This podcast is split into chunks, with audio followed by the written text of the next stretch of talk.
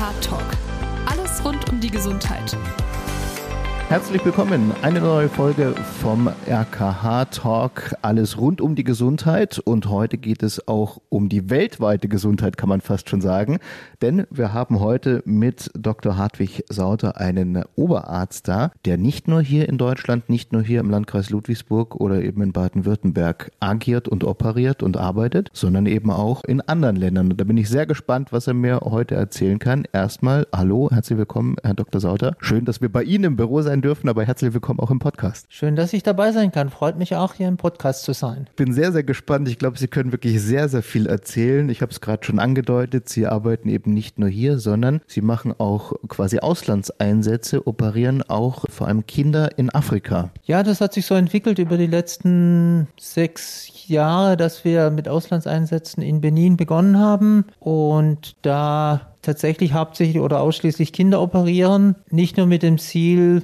diese Kinder eben zu operieren, sondern auch den Kollegen vor Ort einiges beizubringen, was bei der chirurgischen Versorgung von Kindern gemacht werden kann und wie man eben auch Kinder mit Fehlbildungen vor Ort versorgen kann. Kommen wir natürlich später noch viel mehr drauf zu sprechen. Jetzt zunächst mal, Sie sind eben Oberarzt in der Kinderchirurgie. Kindliche Frage meinerseits dazu. Warum? Ja, es gibt unterschiedliche Antworten darauf. Äh, die einfachste ist, dass ich eben im Lauf meiner Ausbildung gemerkt habe, dass ich gerne mit Kindern arbeite, dass mir das Spaß macht und dass die Chirurgie mir Spaß macht und es mir auch viel Freude macht, mit Kindern und ihren Eltern zu arbeiten. Und so bin ich in der Kinderchirurgie gelandet. Das heißt, irgendwie schon immer gerne mit Kindern auch gearbeitet oder halt früher sich vielleicht ehrenamtlich im Sportverein mit äh, Kindern irgendwie beschäftigt? Eigentlich nicht, eher im familiären Bereich. Da gab es immer Kinder, mit denen ich mich beschäftigt habe. Und dann war es einfach von der Laufbahn her ein eher zufälliger Weg, dass ich dann bei den Kindern gelandet bin, weil eben zu der Zeit, als ich meinen Berufslaufbahn begonnen habe,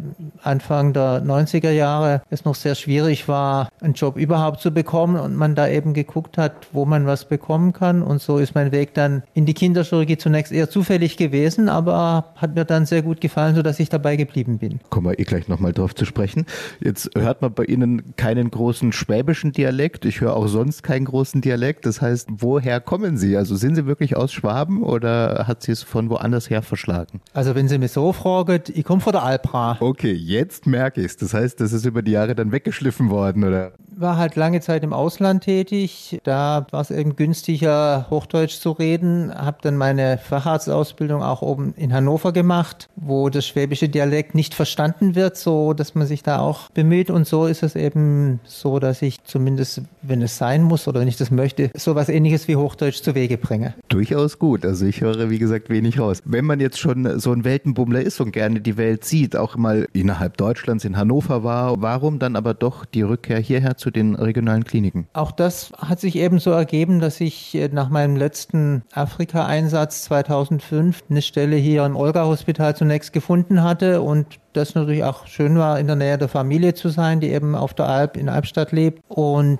so hat sich das ergeben, dass man dann doch wieder im heimatlichen Bereich gelandet ist und jetzt seit 2014 hier in Ludwigsburg. Aber das heißt, es war kein Wunsch, keine Voraussetzung für Sie, hierher zu kommen? Es hat nicht geschadet, sagen wir so. Ich bin gerne wieder in den Süden zurückgekommen, aber ich hätte auch sonst wo gearbeitet. Jetzt haben Sie vorhin schon gesagt, Sie sind dann bei den Kindern quasi hängen geblieben, dass Sie gemerkt haben, hey, das macht Spaß, eben in der Kinderchirurgie zu arbeiten. Was fasziniert Sie daran so? Ja, zum einen reagieren Kinder halt viel natürlicher. Man kriegt es mit, wenn es ihnen gut geht und wenn es ihnen nicht gut geht. Man kann mit den meisten Kindern schnell eine Beziehung aufbauen und kriegt halt mit, okay, mit denen kann ich arbeiten. Und das ist schön. Und dann eben auch, dass es doch auch hier in Deutschland meistens so ist, dass man zu einem guten Verständnis mit den Eltern kommt und auch da merkt, wenn man auf die Eltern eingeht, dann kann man auch eine ganz fruchtbare Beziehung haben und ist halt alles etwas weniger kompliziert als bei Erwachsenen. Wobei ich mir denke, bei der Arbeit selber ist es wahrscheinlich schon komplizierter, weil jetzt als Kinderchirurg die Gefäße, die Knochen, der Körper ist ja alles viel, viel kleiner als beim Erwachsenen, oder?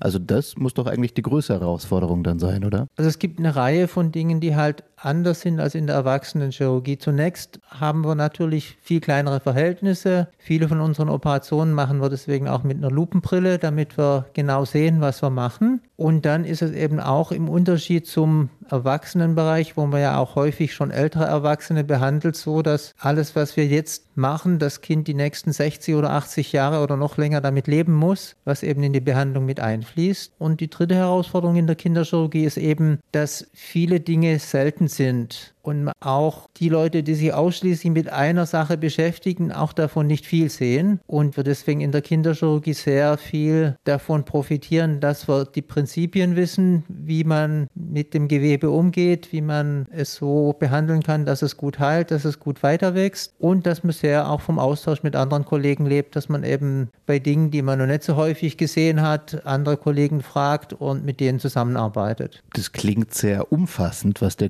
Kinderchirurg da auch können und drauf haben muss. Ist es tatsächlich so? Also was muss der alles jetzt wirklich an Fähigkeiten und Fertigkeiten haben? Das ursprüngliche Konzept der Kinderchirurgie ist tatsächlich, dass der Kinderchirurg alles behandelt, was beim Kind chirurgisch zu behandeln ist. Ob das jetzt was im Kopf ist, ob das ein Knochenbruch ist, ob das eine Erkrankung am Bauch ist. Das ist das ursprüngliche Konzept und äh, selbst so Dinge wie die Lippenkiefer-Gaumenspalte waren ursprünglich im Bereich der Kinderchirurgie angesiedelt, die ja schon dann eher Mundkiefer-Geschichtschirurgie oder plastische Chirurgie heute ist, so dass man auch findet, je nach Standort von der Kinderchirurgie deckt die ein ganz unterschiedliches Gebiet ab. Es gibt Krankenhäuser wie hier in Ludwigsburg, wo die Unfallchirurgie durch die Unfallchirurgen abgedeckt wird. In anderen Krankenhäusern, wie zum Beispiel Esslingen oder Karlsruhe, macht das die Kinderchirurgie. Es sind einfach historische Strukturen auch, die da vorhanden sind. Aber im Prinzip ist zunächst mal der Anspruch, dass man von den ganzen Gebieten das Kind betreffend ein gutes Verständnis hat. Wir versuchen in dem Podcast immer auch die Fachrichtung, also Ihre Fachrichtung jetzt in dem Fall, einem Handwerk quasi zuzuordnen. Ich habe jetzt überlegt, für mich klingt es so nach einer Mischung aus zunächst mal Feinmechaniker, weil wie gesagt alles kleiner, aber ja irgendwie auch Generalist. Man muss muss ja alles so ein bisschen können, also nicht nur Gas und Wasser, sondern auch Heizung und sämtliche anderen Dinge. Das heißt, welchem Handwerk würden Sie sich zuordnen? Ja, so ein bisschen der Uhrmacher, der nebenbei noch Klempner ist. Ich glaube, das trifft es ganz gut, ja. Wie sehr hat sich denn aber die Kinderchirurgie auch in den letzten Jahren, Jahrzehnten verändert? Also Sie machen den Job ja jetzt schon durchaus eine Weile. Wie hat sich da verändert? Es ist schon so, dass auch da eine gewisse Subspezialisierung eintritt oder gewisse Gebiete abgegeben werden an andere Bereiche, wie eben zum Beispiel die Korrektur von Lippenkiefer-Gaumenspalten, die hauptsächlich die Mundkiefer-Gesichtschirurgen in Deutschland machen, oder die Operation für den Wasserkopf, der eben bei Frühchen, Frühgeborenen häufiger auftritt, das häufig heute in Hände von der Neurochirurgie ist. Und genauso ist eben auch das Thema Zentrenbildung wie in der Allgemeinchirurgie so, dass eben für gewisse Krankheiten es sich gezeigt hat, dass man schon einen Benefit für das Kind bekommt, wenn sie an Zentren operiert werden oder alternativ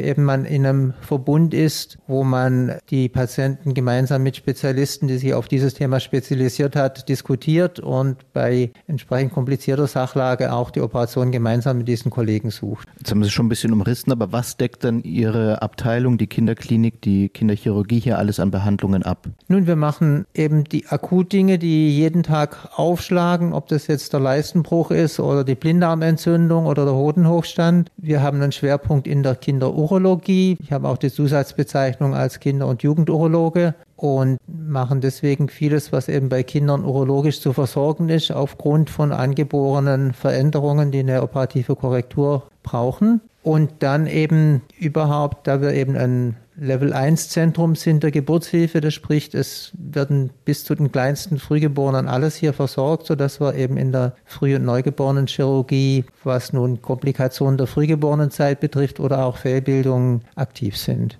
Und das heißt, was für Patienten kommen zu Ihnen? Ich denke mal von 0 bis 18 wahrscheinlich, oder? Alles? Naja, eigentlich muss man sagen, so von minus 0,5, das heißt Frühgeborene aus der 23., 24. Schwangerschaftswoche, die eben zum Teil auch schon operative Behandlung brauchen, bis eben zum Alter von 18 Jahren. Jetzt sind Sie aber nicht nur Kinderchirurg, sondern machen das ja eben durchaus auch im Ausland. Warum? Da muss ich ein bisschen ausholen. Mein Studium war 86 beendet und da war es sehr schwierig, eine Stelle in Deutschland zu bekommen. Ich habe parallel bei Freunden von der Missionsgesellschaft nachgefragt, wo könnte ich im Ausland tätig werden, ohne nur Schaden anzurichten, sondern was helfen und trotzdem was lernen. Und so hatte ich meine erste Stelle in Benin in Westafrika, in damals noch einem Missionskrankenhaus, konnte da sehr viel lernen und dabei, denke ich, auch äh, eine gute Arbeit leisten. Und es hat sich dann eine weitere Stelle als Entwicklungshelfer in Kamerun angeschlossen und nach der Facharztausbildung nochmal sechs Jahre in Nigeria als Leiter von einem kinderchirurgischen Krankenhaus. Und so besteht halt ein deutlicher Bezug zu Afrika und eben zu dieser ersten Stelle in Benin, da hatten wir immer noch äh, Bekannte, zu denen wir Kontakt hielten. Und so war es dann letztendlich 2016, als wir da mal eine Besuchsreise machten, dass wir eben sahen, wie sich das Krankenhaus entwickelt hatte, das inzwischen in kirchlicher Hand ist, mit Ärzten rein aus Benin besetzt ist, von denen auch zwei oder drei Fachärzte waren. Und wir hatten eben gesehen, das Krankenhaus hat sich gut weiterentwickelt hat gute Strukturen für das dortige Gesundheitssystem. Und so kam man dann im Gespräch darauf, dass es hilfreich sein könnte, dort doch Prinzipien der Kinderchirurgie auch einzuführen, die eben unterrepräsentiert war. Sie haben auch eine Karte von Benin hier bei sich im Büro hängen. Ich sehe, es ist umrahmt von Togo, Nigeria, Burkina Faso. Was für ein Land ist Benin jetzt? Also ich habe noch nie groß davon gehört. Klar, es schwirrt mal irgendwie so im Erdkundeunterricht vielleicht an einem vorbei, wenn man Glück hat. Was ist das für ein Land? Benin ist ein sehr armes Land. Es hat keine Rohstoffe und das ist zwar schwierig, ist aber auch ein Segen, weil sich damit niemand für dieses Land interessiert und es sich in seinem eigenen Rhythmus ein Stück weit entwickeln kann. Es ist auch insofern ein recht interessantes Land, weil es eine Volksrepublik war. Sie sehen auf der Karte oben heißt es noch Republik Populaire du Benin, also Volksrepublik Benin, hat aber dann den Übergang zu einer Demokratie geschafft, ohne große Revolten oder Blutvergießen. Und dass es da ein besonderes Land ist, zeigt auch die Tatsache, dass der zweite Präsident der Republik Benin dann derselbe war, der es noch als Volksrepublik regiert hatte. Das heißt, es ist nicht so eine ausgeprägte Volksrepublik gewesen, wie man es aus anderen Ländern kennt. Und es gab durchaus auch Leute, die gesehen haben, dass Menschen, die nicht so sehr ihr eigenes Interesse im Auge haben, für ein Land ganz gut sein können. Und es ist ein reines Agrarland Deutschland, hat nur sehr geringen Industrieanteil und ist von der Exportwirtschaft von Agrargütern hauptsächlich Baumwolle, aber auch in jüngerer Zeit Soja und äh, Cashewnüsse, Palmnüsse genauso abhängig. Und so ist es immer an der unteren Skala, wenn man die Länder anguckt weltweit, aber ist halt bislang sehr wenig von Bürgerkriegen und Ähnlichen betroffen gewesen. Es hat wie alle Länder in Westafrika inzwischen auch das Problem vom islamischen Extremismus, dass es da Versuche gibt, aber bislang hat sie sich das auch noch nicht etabliert im Land, sodass man sagen kann, sie haben ein echtes Problem wie im Nachbarland Nigeria mit Boko Haram oder auch in nördlich davon gelegenen Ländern. Jetzt haben Sie aber eben Ihre Ausbildung, Ihr Studium ja hier absolviert, sind danach eben nach Afrika gegangen. Wie war Ihr Eindruck damals, als Sie das erste Mal dann in Benin standen am Klinikum? Was haben Sie sich da gedacht? Was ist Ihnen da durch den Kopf gegangen? Das war und ist auch weiterhin eine komplett andere Welt. Das muss man einfach so sehen. Das erste, was einen total überrascht, ist die Anzahl Kinder. Benin ist ein Land, in dem die Hälfte der Bevölkerung 15 Jahre oder jünger ist. Verglichen mit der deutschen Alterspyramide ist das tatsächlich ein Schock. Es gibt eben Kinder überall und jederzeit. Das ist so das Erste. Und dann sind eben die Lebensumstände total anders. Was aber auch sehr beeindruckend war vom Anfang an, ist, dass die meisten Leute sehr fröhlich sind und offen und zugewandt, was das Einleben natürlich enorm einfach macht. Das Leben ist viel einfacher, als wir das erste Mal dort waren. Gab es den nächsten Kaufladen in der nächsten Stadt, die 120 Kilometer entfernt war. Und ansonsten hat man sich auf dem Markt versorgt mit den Dingen, die eben vor Ort verfügbar waren. So dass das eben schon mal der erste Eindruck war. Es ist ein total anderes Leben, das aber nicht nur negative Seiten hat. Und genauso war es im Krankenhaus, dass eben eine Riesenanzahl von Patienten auf sehr wenig Gesundheitspersonal getroffen ist, aber man eben auch viele Dinge gesehen hatte, wo man wirklich mit einfachen Mitteln helfen konnte. Das war sehr beeindruckend und man konnte sehr gut damit leben. Wenn man das alles jetzt so hört, das macht einen schon auch ein Stück weit selber bescheidener, oder? Wenn man denkt, man kommt aus diesem reichen Deutschland, geht dann da in ein Land, wo wirklich völlig andere Verhältnisse sind. Ist es so, dass es einen bescheidener macht? Also es gibt einem einfach einen ganz anderen Blickwinkel auch. Es gibt Dinge, die nicht mehr so wichtig wichtig sind, wie sie hier immer wieder erscheinen. Und man sieht eben, dass man unter anderen Bedingungen auch leben kann, auch gut leben kann. Und das gibt einem einfach schon einen weiteren Blick. Und natürlich macht es einen bescheidener, wenn man sieht, okay, ich hatte halt großes Glück, in Deutschland geboren worden zu sein, aber da kann ich auch nichts für. Jetzt sind Sie dort hingegangen eben, haben dort anfangs gearbeitet auch. Warum dann aber der Entschluss, wieder nach Deutschland zurückzugehen? Zum einen waren das immer nur kurzfristige Verträge, eben von zwei Jahren, drei Jahren. Das war das eine. Das andere war aber auch, dass ich eben als Allgemeinarzt oder als praktischer Arzt hingegangen bin und noch eine Facharztausbildung haben wollte. Und die kann man auch dort vor Ort praktisch nicht bekommen. Es gibt jetzt dort einige Zweige, in denen Fachärzte ausgebildet werden. Das, was dort halt am meisten gebraucht wird, wie Chirurgen, Frauenärzte, Kinderärzte. Aber da gibt es eben nur wenige Ausbildungsplätze und damals gab es noch gar keine. Auch in anderen Ländern Afrikas ist das erst langsam gekommen und zum anderen war es eben dann sinnvoll, hier in Deutschland eine Facharztausbildung zu machen. Trotzdem ist dann der Bezug zu Afrika nie verloren gegangen. Das heißt, haben Sie dort so ein bisschen Ihr Herz einfach jetzt speziell an das Land verloren oder auch an Afrika, den Kontinent selber? Also uns hat eben der Kontinent Afrika sehr gut gefallen. Wir haben da verschiedene Länder auch so urlaubsmäßig mal ein bisschen gesehen. Aber natürlich auch Benin einfach die erste Arbeit, die man antritt, ist halt schon was Besonderes. Und wenn man dann dort auch noch Leute kennenlernt und, und zu denen Kontakt aufrecht hält, dann stellt das einfach eine besondere Beziehung her. Das heißt, wie oft sind Sie jetzt noch dort? Also wie oft geht's noch? Geht's immer nur nach Benin oder wo geht's immer hin? Also wir haben dann 2017 angefangen mit diesen medizinischen Einsätzen, wo wir immer für zwei Wochen in dieses Krankenhaus in Benin gereist sind, haben dann ab 2019 das zweimal im Jahr gemacht, natürlich dann mit einer Corona-Pause.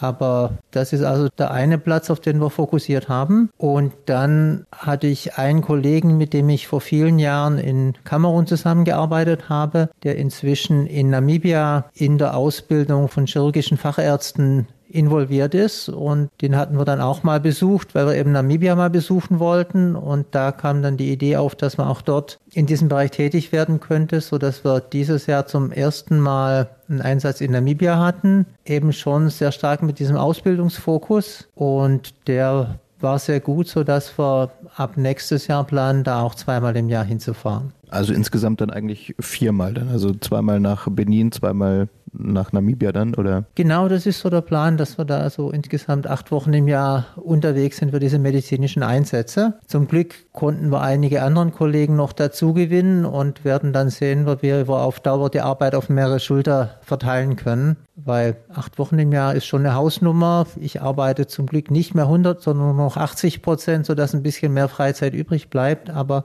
ist trotzdem ein ziemlicher Aufwand. Ich wollte gerade sagen, weil ich glaube, es ist ja sogar so, dass diese Wochen, diese dort in Afrika unterwegs sind, ist ja nicht ihre normale Arbeitszeit, sondern das machen sie tatsächlich im Urlaub, eigentlich in ihrer Freizeit. Ja, das ist Urlaub, Überstunden frei oder eben halt durch die 80 Prozent Tätigkeit. Ich kann die Tage da ein bisschen sammeln, sodass dadurch auch freie Zeit entsteht. Aber es ist nicht normale Arbeitstätigkeit. Und vor Ort ist es dann aber auch so, dass Sie wirklich dann acht Stunden am Tag oder vielleicht sogar länger arbeiten oder können Sie auch ein bisschen was wenigstens mal vom Land sehen und genießen? Ach, die Einsätze haben sich leider so entwickelt, dass man schon eher zwölf Stunden am Tag beschäftigt ist, um den Kindern allen gerecht zu werden, die sich eben dort vorstellen. Die Wochenenden haben wir aber zum Glück in der Regel frei, so dass man da ein bisschen was unternehmen kann. Wie werden Sie denn dort eigentlich überhaupt ich sag mal, empfangen, wahrgenommen. Also sie gehen da ja wirklich in, man muss fast sagen, ins tiefste Afrika, äh, wo wahrscheinlich wenig Weiße leben oder sind.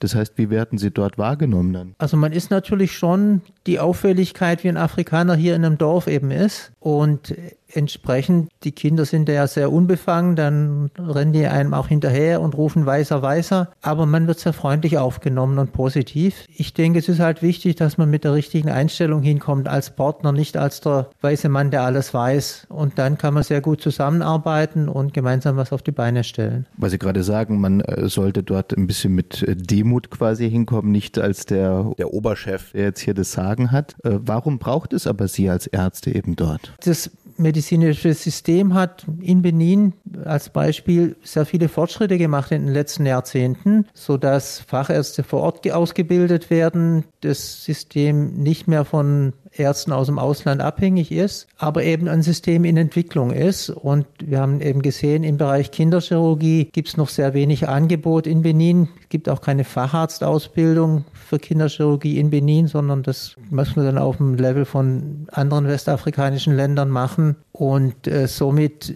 haben wir da eben gesehen, dass wir da noch was beitragen können, um die Versorgungssituation zu verbessern und die Ausbildungssituation. Wie ist denn die Situation vor Ort? Also was an Operationen können Sie dort leisten und was machen Sie dort eben alles? Wir können dort schon das gesamte Gebiet der Kinderchirurgie abdecken. Das heißt, wir haben durchaus auch Kinder dort mit einem Wasserkopf, die einen Schand bekommen. Wir haben die Versorgung von Lippenkiefer-Gaumenspalten, die wir auch machen. Und wir machen auch Versorgung von Fehlbildungen. Das Limit ist eben, dass wir keine Kinderintensivstationen mit Beatmungsplätzen haben und damit Eingriffe, die eine Nachbeatmung der Patienten braucht, nicht möglich sind. Und wie sind so die Umstände vor Ort? Also jetzt kenne ich Benin nicht. Wie sind so die Umstände auch im Klinikum? Wie gut kann man dort operieren? Das Erstaunliche ist, dass wir dort trotz der Umstände nicht mehr Wundinfekte sehen als hier in Deutschland. Und wir deswegen sagen, zum einen scheint der Desinfektions- oder Sterilisationsprozess im OP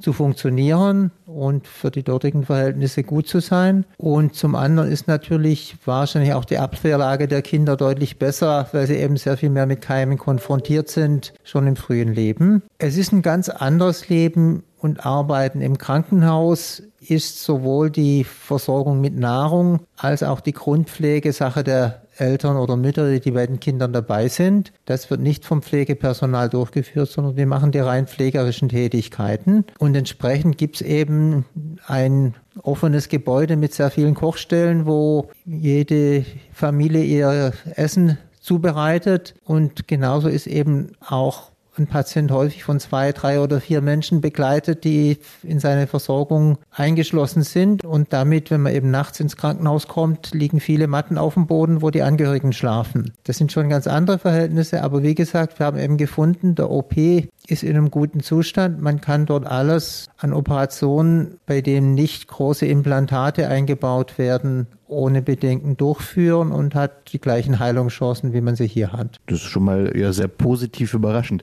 Wie steht es denn aber eigentlich auch mit Strom? Auch das ist ja immer wieder ein Problem in Afrika. Benin ist ein Land, das den Strom zum Großteil aus den Nachbarländern bezieht, der auch rein aus eben Kraftwerken, die mit Diesel betrieben werden, erzeugt wird. Bislang ist der Anteil vom Solarstrom unter 0,5 Prozent für das Land, was einen wundert in einem Land, in dem es so viel Sonne gibt. Da das Stromnetz relativ schnell wächst, kommt es häufig zu Ausfällen der Stromversorgung, die mal kürzer, mal länger sind. Bislang haben wir nie gesehen, dass es tagelang ausgefallen wäre, aber es kann durchaus mal Stunden dauern und in dieser Zeit muss eben ein Stromgenerator einspringen, den das Krankenhaus hat, der auch schon in die Jahre gekommen ist, aber der das bislang noch schafft. Was wir eben zusätzlich sehen, durch die Instabilität vom Stromnetz gibt es Spannungsspitzen, die den medizinischen Geräten sehr zusetzen, sodass deren Lebensdauer sehr viel kürzer ist als hier in Europa und sodass es dort einen großen Friedhof an Geräten gibt, die, ich denke, schon in einem guten Zustand, wenn auch gebraucht, dort angekommen sind, aber halt relativ schnell unter den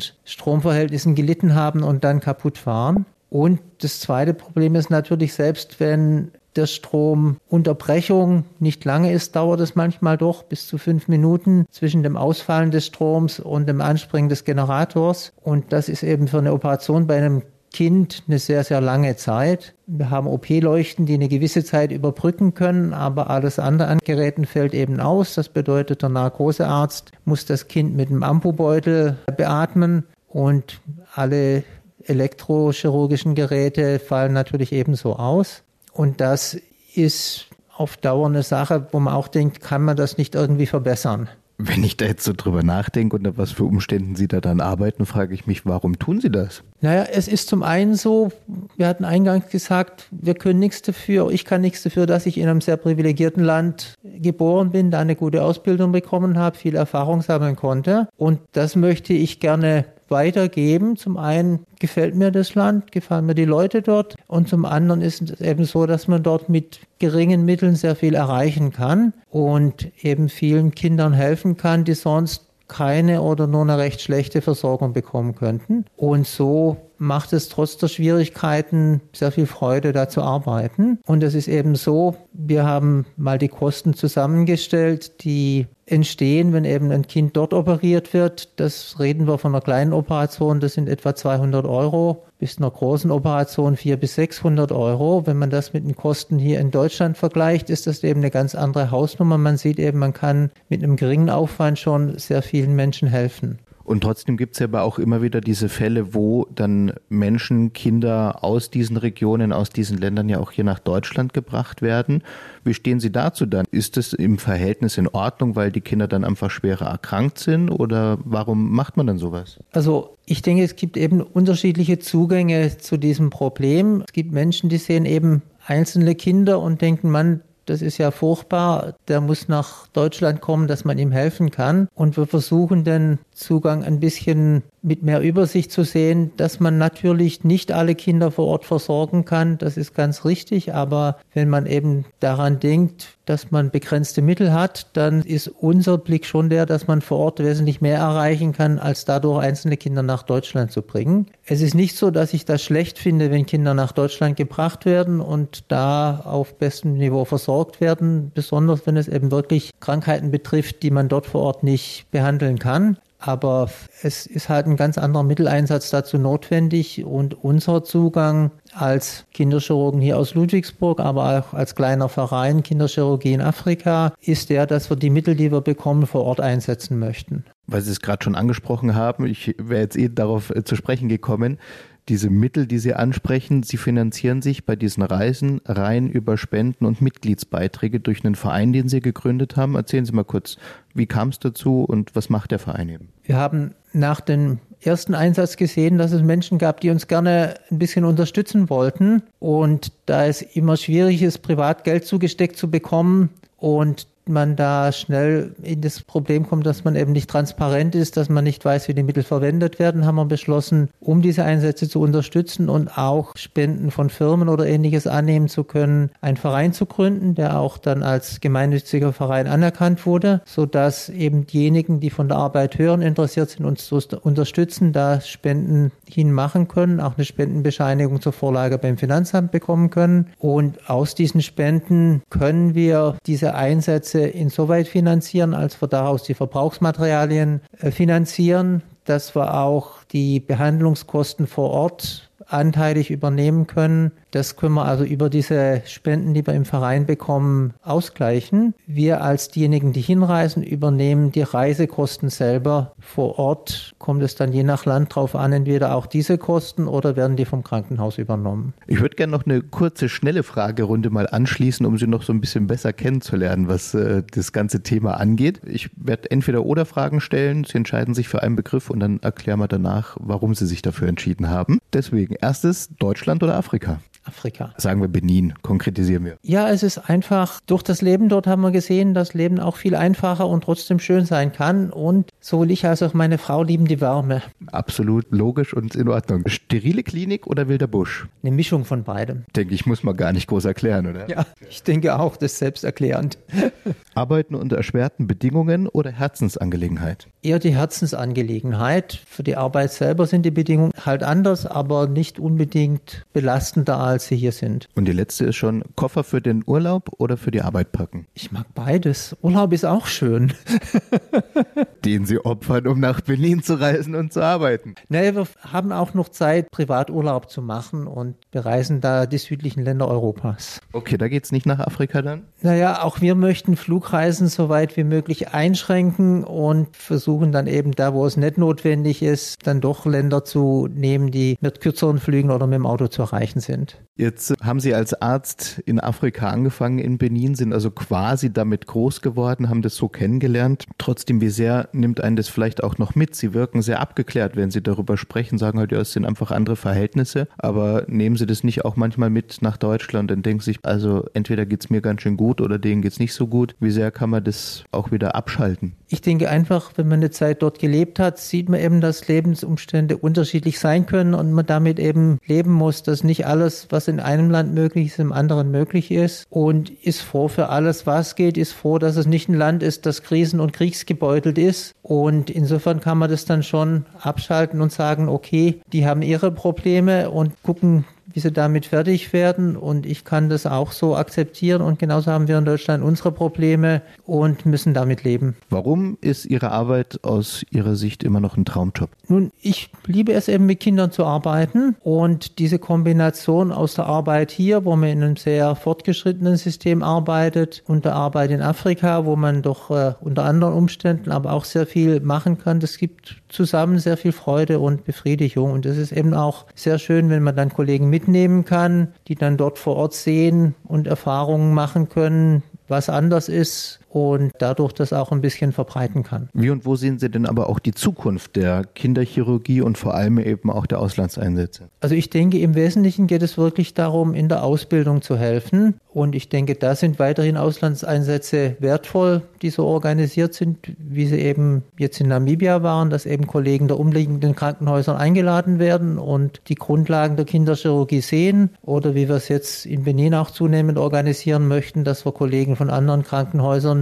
mit dabei haben, die dann auch zusätzlich zum Kollegen vor Ort ausgebildet werden. Da sehe ich, haben Auslandseinsätze durchaus noch einen guten Stellenwert. Ich denke, es ist aber auch ganz wichtig, dass sie eben eingebunden sind ins lokale System und nicht nur so ein Hubschrauber-Einsatz ist, wo jemand kommt, was macht und wieder weg ist und alle Fragen darum nicht geklärt sind. Und wo sehen Sie so die Zukunft der Kinderchirurgie? Also wohin wird sich das so entwickeln? Das ist ein sehr schwieriges Thema. Wir haben in Deutschland eine Tendenz hin dazu, dass die Kinderchirurgie vieles macht gehabt. Aktuell möchten viele Fachdisziplinen ihren Teil wieder aus der Kinderchirurgie entnehmen, was ich als nicht sehr gute Entwicklung sehe. Und dann ist eben auch diese Entwicklung hin zu Zentren, die die Versorgung verbessern, aber auch verschlimmbessern kann, da es für viele Leute recht schwierig sein kann, hunderte von Kilometern zu reisen, um ihr Kind versorgen zu lassen.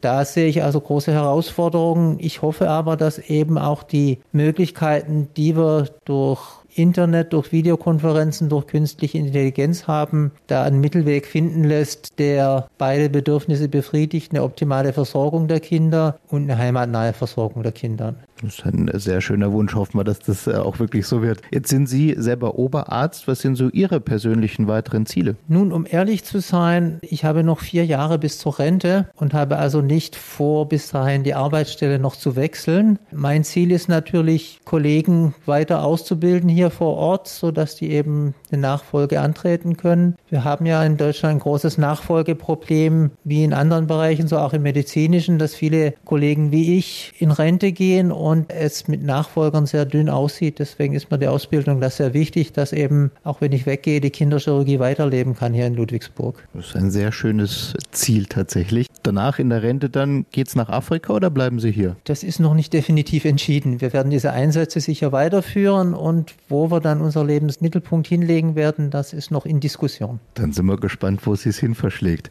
Ansonsten, was gibt es für Wünsche für Sie für die Zukunft? Nun, ich wünsche mir natürlich für den Bereich Bereich unserer Afrika-Einsätze, dass wir einige Kollegen interessieren können für diese Art Einsätze, sodass es eben ein Netzwerk von Kollegen gibt, die das auch unabhängig von mir machen können. Und meine Zukunft wünsche ich mir natürlich, dass wir hier unter guten Bedingungen auch in Deutschland weiterarbeiten können und dann auch mit unseren Enkeln einen befriedigenden Ruhestand erleben können. Ein perfektes Schlusswort. Ich wünsche Ihnen auch, dass diese Wünsche alle in Erfüllung gehen, Herr Dr. Sauter. Bedanke mich ganz herzlich für das tolle Gespräch, die tollen Einblicke. Man kriegt fast schon Lust, selber mit nach Benin, nach Afrika zu reisen, um das mal mitzuerleben.